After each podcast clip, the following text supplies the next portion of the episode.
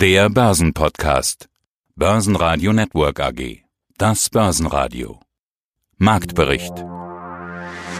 Im Studio Sebastian Leben, Peter Heinrich und Andreas Groß. Außerdem hören Sie diesmal Kapitalmarktanalyst David Jusuf von IG mit einer Einschätzung zur aktuellen Marktlage, Vermögensverwalter Wolfgang Jutz von Credo zur aktuellen Strategie, den globalen Anlagestrategen Heiko Thieme zu ThyssenKrupp, zu den Zahlen von Jenoptik CFO Hans-Dieter Schumacher, zu den Zahlen der Deutschen Beteiligungs AG CFO Susanne Zeitler, zu den Zahlen von 3U den Leiter IR Dr. Joachim Flaying und zu einer Corona-Marktumfrage Lars Brandau vom Deutschen Derivateverband.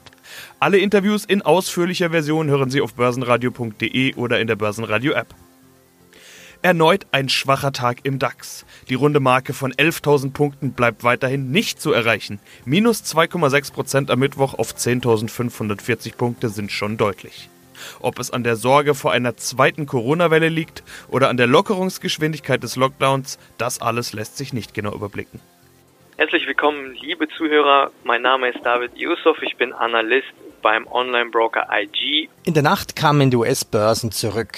Das wird sich wahrscheinlich auch auf den DAX auswirken. Es ist ja auch immer schwer einzuschätzen, was macht wirklich Kurse. Wie ist das Bewusstsein der Anleger? In den USA gibt es jetzt über 82.000 Corona-Tote. Ist das in den Kursen schon eingepreist? Auf der anderen Seite gibt es Meldungen von Zulassung für Medikamente gegen Corona, also zum Beispiel das Remdesivir-Mittel von Gilead. Es ist schwer einzuschätzen, welche Nachricht macht welche Kurse. Ja, da hast du vollkommen recht, Peter. Ich denke mal, das Rauschen, was wir jetzt im Markt haben oder beziehungsweise insgesamt in den in News, ist ein sehr, sehr extremes, weil ja sehr, sehr viele Faktoren im Moment betrachtet werden müssen und damit haben sicherlich nicht nur Trader, Marktteilnehmer Probleme, sondern auch Analysten. Die müssen sich quasi täglich wieder auf neue News einstellen und dadurch ist zumindest äh, das, was mir auffällt im Rahmen meiner eigenen Recherche. Dadurch ist auch die Spanne der Prognosen eine sehr weite in der Regel. Und diese Spanne der Prognosen macht es halt eben sehr schwer für Marktteilnehmer einzuschätzen, wohin es denn jetzt wirklich hingeht. Und selbst nachdem wir jetzt gestern oder in dieser Woche aufkommende Schwäche, insbesondere im US-Markt sehen, bleibt wahrscheinlich die Skepsis trotzdem weiterhin, wie du schon sagst, eine große, sowohl ja, zum Bullischen hin als auch zum Bärischen hin. Aber ich glaube schon, dass der Markt mittlerweile immer mehr und mehr fragiler geworden ist, weil er jetzt auch sehr, sehr viel eingepreist hat, auch sehr viel Positives eingepreist hat, sprich Notenbankinterventionen, positive News zum eventuellen Gegenmittel und so weiter und so fort. Und ja, es besteht schon eine wahrscheinlich gewisse Chance darauf, dass zumindest ein Teil davon früher oder später, später wieder ausgepreist wird weil wir uns vor allem ja auch wieder im, im, zweiten Quartal befinden. Das zweite Quartal wird um einiges schlimmer ausfallen als das erste Quartal. Und einige positive Dinge, die aus dem ersten Quartal, wie zum Beispiel die Earnings Season, sind jetzt quasi abgefrühstückt worden. Und jetzt konzentrieren sich die Marktteilnehmer wirklich mehr auf die, ja, News würde ich sagen, kurzfristig betrachtet sogar mehr Fokus USA, wie sind da die Infektionsraten, wie entwickeln die sich und so weiter und so fort. Das mhm. sind so mhm. die wichtigen Dinge jetzt. Ich bin Wolfgang Jutz, unabhängiger Vermögensverwalter und Finanzcoach in Nürnberg. Das Börsenjahr 2020 im DAX sieht ungefähr so aus. Allzeithoch, Crash, Erholung und jetzt? Die einen haben Angst, dass sie nach oben hin nicht dabei sind, wenn die Kurse jetzt schnell wieder steigen sollten und hoffen auf gute Einstiegsmöglichkeiten. Die anderen haben Angst, dass eine zweite Corona-Welle kommt und damit ein erneuter Absturz der Kurse. Herr Jutz, wie soll man die Lage aktuell eigentlich einschätzen? Keiner weiß doch, was die Zukunft bringt. Und in der aktuellen Lage gibt es auch keinen tauglichen historischen Vergleich, den man zu Rate ziehen könnte. Genau, Herr Leben, so ist es. Niemand weiß es. Und umso erstaunter bin ich immer, wenn ich höre, wie viele Leute glauben, sie wüssten, wie der richtige Weg ist. Nur im Endeffekt ist es auch so, stellen Sie sich vor, Sie wären Kapitän auf der Titanic und Sie fahren durch ein unwegsames Gebiet. Da sind lauter Eisberge und sechs Siebtel der Eisberge sind unter Wasser und niemand weiß ganz genau, wo die Gefahren lauern, wo die Eisberge sind, wie tief die sind und dass man eben aufpassen muss, dass man nicht gegen irgendeinen Eisberg gegenfährt und sich dann die ganze Seite aufreißt. Und vor diesem Hintergrund bin ich der Meinung, ist es gut und sinnvoll, vorsichtig zu agieren. Und das ist, glaube ich, der, der wichtigste Kurs, den man da gehen kann. Jetzt würden die Leute, die noch in 100% Cash sind, sagen, ich bin ja vorsichtig, ich traue mich nicht in den Markt. Ich glaube, wir müssen dieses vorsichtig mal ein bisschen erläutern. Was bedeutet vorsichtig aus Ihrer Sicht? Also vorsichtig bedeutet für mich, dass man zunächst mal mit einem Grundsatz der Risikostreuung beginnt. Also eine neutrale äh, Positionierung heißt für mich nicht 100% Cash, weil 100% Cash ist auch eine ganz klare Meinung oder äh, sogar auf fallende Kurse zu setzen, ist ja auch eine ganz klare extreme Meinung. Also für mich bedeutet eine, eine vorsichtige Positionierung eine Strukturierung auf verschiedene Anlageklassen. Dazu gehören Aktien, dazu gehören aber auch Anleihen, US-Staatsanleihen, Gold, Edelmetalle, die ganze Palette. Mhm. Gewinner gab es am Mittwoch keine im DAX. Stärkster Verlierer war Conti mit mehr als 7% Minus, aber auch Daimler, VW und BMW waren unten mit dabei. Meldungen kamen von VW, dass die eben erst wieder hochgefahrenen Werke zum Teil wieder etwas heruntergefahren werden müssen. Diesmal wegen des Nachfrageeinbruchs. Zahlen kamen unter anderem von der Commerzbank, die einen Verlust von 300 Millionen Euro in Q1 vermeldete.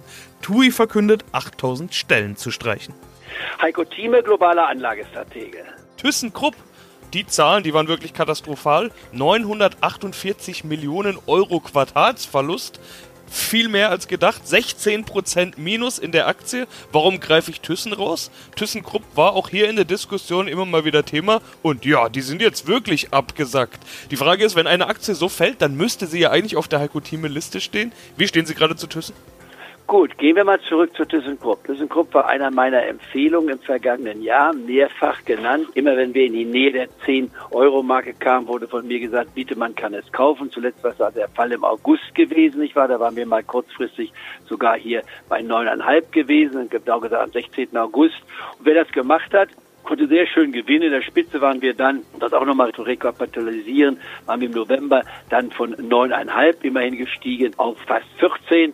Das waren, wenn man so will, 40 Prozent, 45 Prozent Gewinn. Sehr schön. Meine ursprüngliche Hoffnung, dass er bei ThyssenKrupp 18 bis 20 Euro sehen könnte, hatte sich nicht erfüllt. Aber hier kommt gerade der Wert unserer Clubmitgliedschaft hinzu. Es ist wichtig, das, was man mal gesagt hat, selbstkritisch zu analysieren und dann natürlich auch zu sagen, war man als Anlagestratege, und da bin ich gefordert, in der Lage zu sagen, Leute, das war's, bitte vergesst es, 20 Euro, nein, nehmt auch mal Gewinne mit. Und hier kommt wieder unser Clubprinzip hinzu. Ich kaufe mich bei Schwäche ein und habe nicht erst bei neuneinhalb gesagt, Krupp zu kaufen, sondern wer sie gekauft hatte in den letzten Jahren, der hat sich eingekauft und hat vielleicht einen Schnitt gehabt, der liegt bei elf, vielleicht elfeinhalb. Man konnte also gut hier bei der Basis, ich war in der Nähe von 14 mit einem Gewinn, nach über 20 Prozent nehmen wir ja Gewinne mit, Gewinne mitnehmen, 30 Prozent sogar, und dann hat man bei einer Einzelaktie ist, bei 20 Prozent nimmt man einen Teil raus, bei 30 spätestens das zweite Drittel und den Rest sichert man sich mit einem Stop ab, der ungefähr dann liegt, wenn man noch einen Plus von 20 bis 25 Prozent hat. Wer das gemacht hat, war draußen. Und ich habe die Krupp Aktien nicht wieder empfohlen. Ich habe sogar auch Hebelprodukte genannt. Da konnte man seine 200, 300 Prozent mal gewinnen, wenn man richtig eingekauft und verkauft hatte.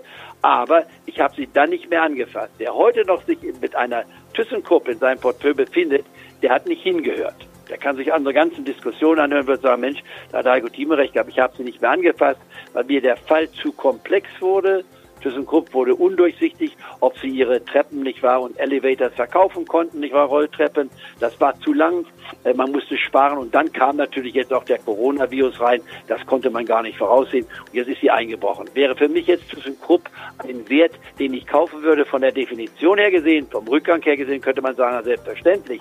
Man von 14,5 oder sagen wir mal, nee, knapp 15 sogar, nein, nee, 14, von 14 Euro ausgehen vom November bis jetzt im Tiefsniveau waren wir bei drei, ein Viertel. Da muss man ja eigentlich sagen, nach 80 Prozent Rückgang kann man investieren. Bei ThyssenKrupp geht es jetzt ums Überleben. Die ThyssenKrupp, ich würde jetzt nicht sagen, ich garantiere, dass sie überlebt, alleinstehend zu sein. Hier würde ich abwarten.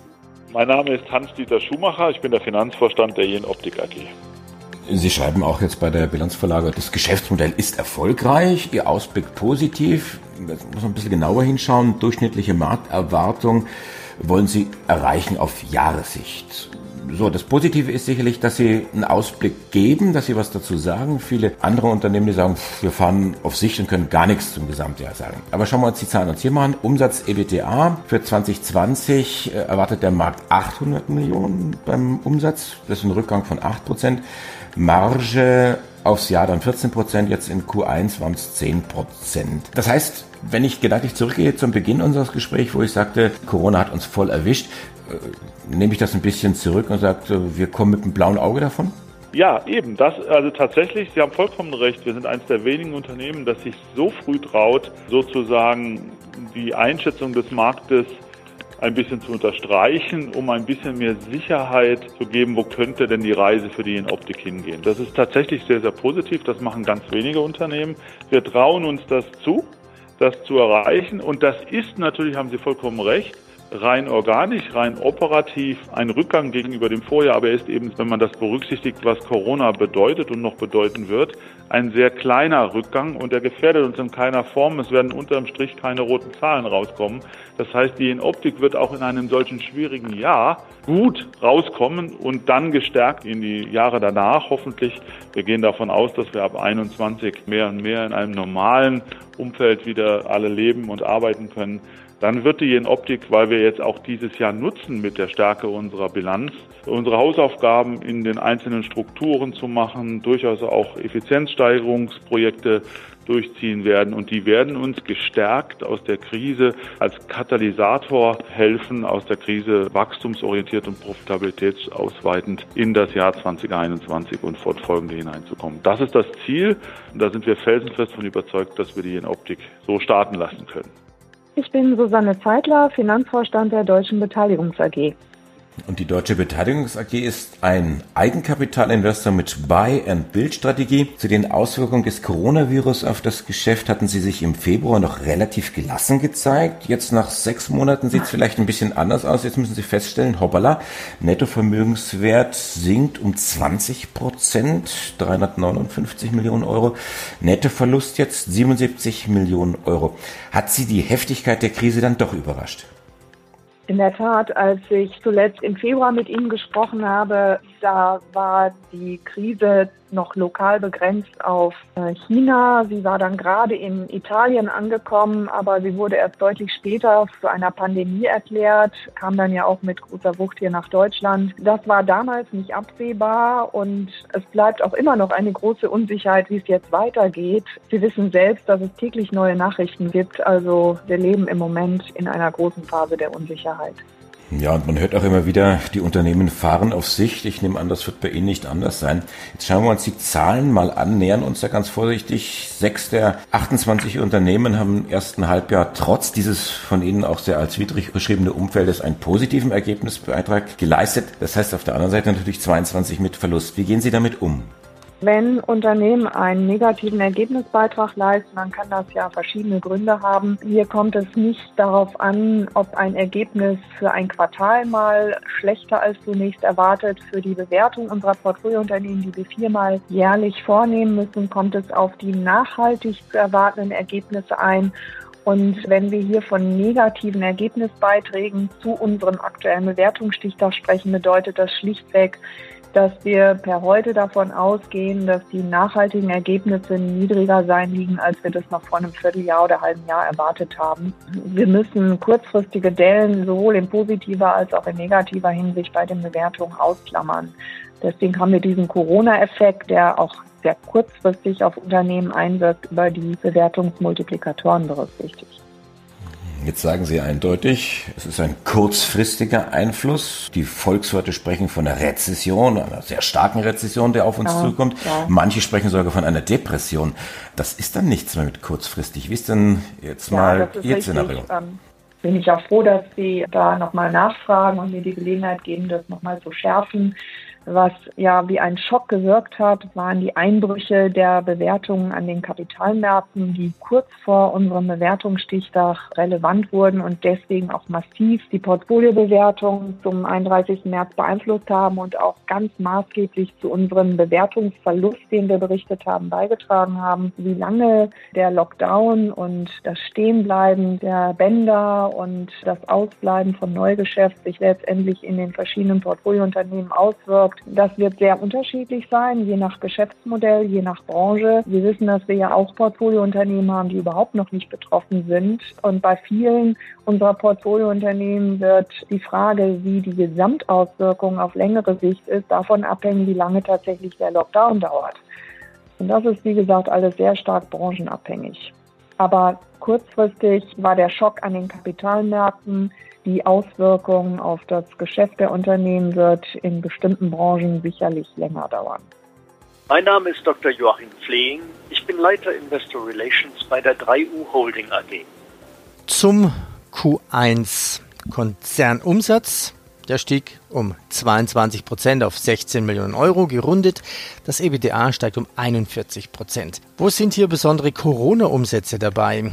Ich finde, Ihre Geschäftsbereiche sind Corona-fest. Da haben Sie ein bisschen Glück. Energie brauchen wir alle, Telekommunikation auch. Die Menschen bleiben zu Hause, renovieren vielleicht mehr im Sanitär und Cloud wird gebraucht. Gehen wir die Segmente durch. Starten wir mit dem Segment erneuerbaren Energien, Sonne und Wind. Wie macht sich der neue Windpark Roge? Das Geschäftsmodell in unserem Segment erneuerbare Energien ist tatsächlich virenresistent, kann man sagen. Wir sind abhängig bei der Stromerzeugung, die ja unsere Haupteinnahmequelle ist, von der Witterung. Das heißt, wenn der Wind weht, klingelt es in der Kasse, wenn die Sonne scheint, klingelt es in der Kasse. Und beides war uns im ersten Quartal ausgesprochen günstig. Dadurch sind wir in diesem Segment deutlich nach vorne gekommen. Der Windpark Roge hat äh, zu unserem Ergebnis von über drei Millionen Euro tatsächlich 0,8 Millionen Umsatz bereits beigetragen. Und äh, das sind tatsächlich äh, ja Erlöse, die direkt auch ins EBTA durchschlagen, sodass wir in diesem Segment auch ein EBTA von knapp drei Millionen Euro ausweisen können. Mein Name ist Lars Brandau, ich bin Geschäftsführer beim Deutschen Derivatverband und wir wollen sprechen über die Ergebnisse der Online-Trendumfrage aus dem Mai 2020. Und da geht es natürlich um Corona. Corona spaltet ja die Menschen. Die Meinungen gehen weit auseinander. Die einen schreien nach Beschränkungen und begrüßen den Lockdown und die anderen raufen sich die Haare. Sie sehen die Wirtschaft den Bach runtergehen. Die Grenzen zwischen diesen Lagern gehen durch Bevölkerungsschichten, gehen durch Freundschaften, gehen sogar durch Familien. Und jetzt in diese aufgeheizte Stimmung hinein haben Sie die Frage gestellt, wie lange dauert es, bis wir an der Börse wieder die alten Höchststände sehen? In diesem Jahr? Im nächsten Jahr, im übernächsten oder erst danach? Und jetzt möchte ich gern von Ihnen zunächst wissen, wie war denn die Beteiligung? War sie signifikant höher als bei den anderen Trendumfragen? Ja, also es ist, würde ich sagen, eine, eine gute Beteiligung. Wir haben immerhin fast 5.500 Personen gehabt, die sich beteiligt haben, also durchaus repräsentativ. Das verteilt sich ja immer auf verschiedene Webportale, also so, dass wir davon ausgehen, dass es sich bei den Teilnehmern auch um Selbstentscheider handelt, um Menschen, die sozusagen aktiv am Marktgeschehen auch teilnehmen und schon durchaus eine Meinung haben und auch Erfahrungen gesammelt haben. Ist sie signifikant höher? Naja, sie ist so im oberen Mittelfeld, würde ich sagen. Aber durchaus ist es eine Frage, die offensichtlich, ja, zumindest die Leute bewogen hat, daran teilzunehmen. Und wir sehen auch ein ganz heterogenes Bild in den Antworten. Ja, wie sieht das heterogene Bild denn aus? Sie haben es ja schon ein bisschen vorweggenommen. Wie haben sich die Anleger nun aufgestellt? Ich will mal ganz ketzerisch es formulieren. Vier Fragen, fünf Meinungen? Ja, wir haben in der Tat eine Torte, die ein fast gleichmäßig verteiltes Bild zeigt. Das ist ganz erstaunlich. Das wiederum ist ein Ergebnis, das wir ganz selten haben. Immerhin sagt etwas über die Hälfte der Teilnehmer ist tatsächlich eher positiv eingestellt. Das kann man ausblitten in 23 Prozent, die sagen, noch in diesem Jahr erholen sich die Märkte. Weitere 30 Prozent sagen bis zum Ende des kommenden Jahres. Also das bedeutet, dass über 50 Prozent davon ausgehen, dass in den nächsten 16, 18 Monaten tatsächlich alles wieder beim Alten ist. Und dann kommt die fast andere Hälfte, nämlich nochmal 21 Prozent, die sagen, bis Ende 22 wird es doch dauern. Und es gibt dann nochmal 26 Prozent, die sagen, nee, es wird alles noch viel länger dauern. Das ist so ein Bild, wo ich sagen würde, es ist ganz erstaunlich. Aber das Glas, würde ich auch sagen, ist in dem Fall eher halb voll als halb leer. Börsenradio Network AG Marktbericht